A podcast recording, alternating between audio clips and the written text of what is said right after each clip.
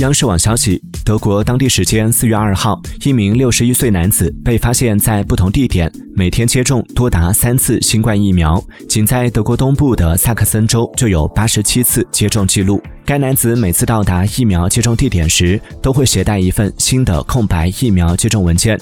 在注射疫苗后他会将疫苗信息的页面出售给疫苗反对者。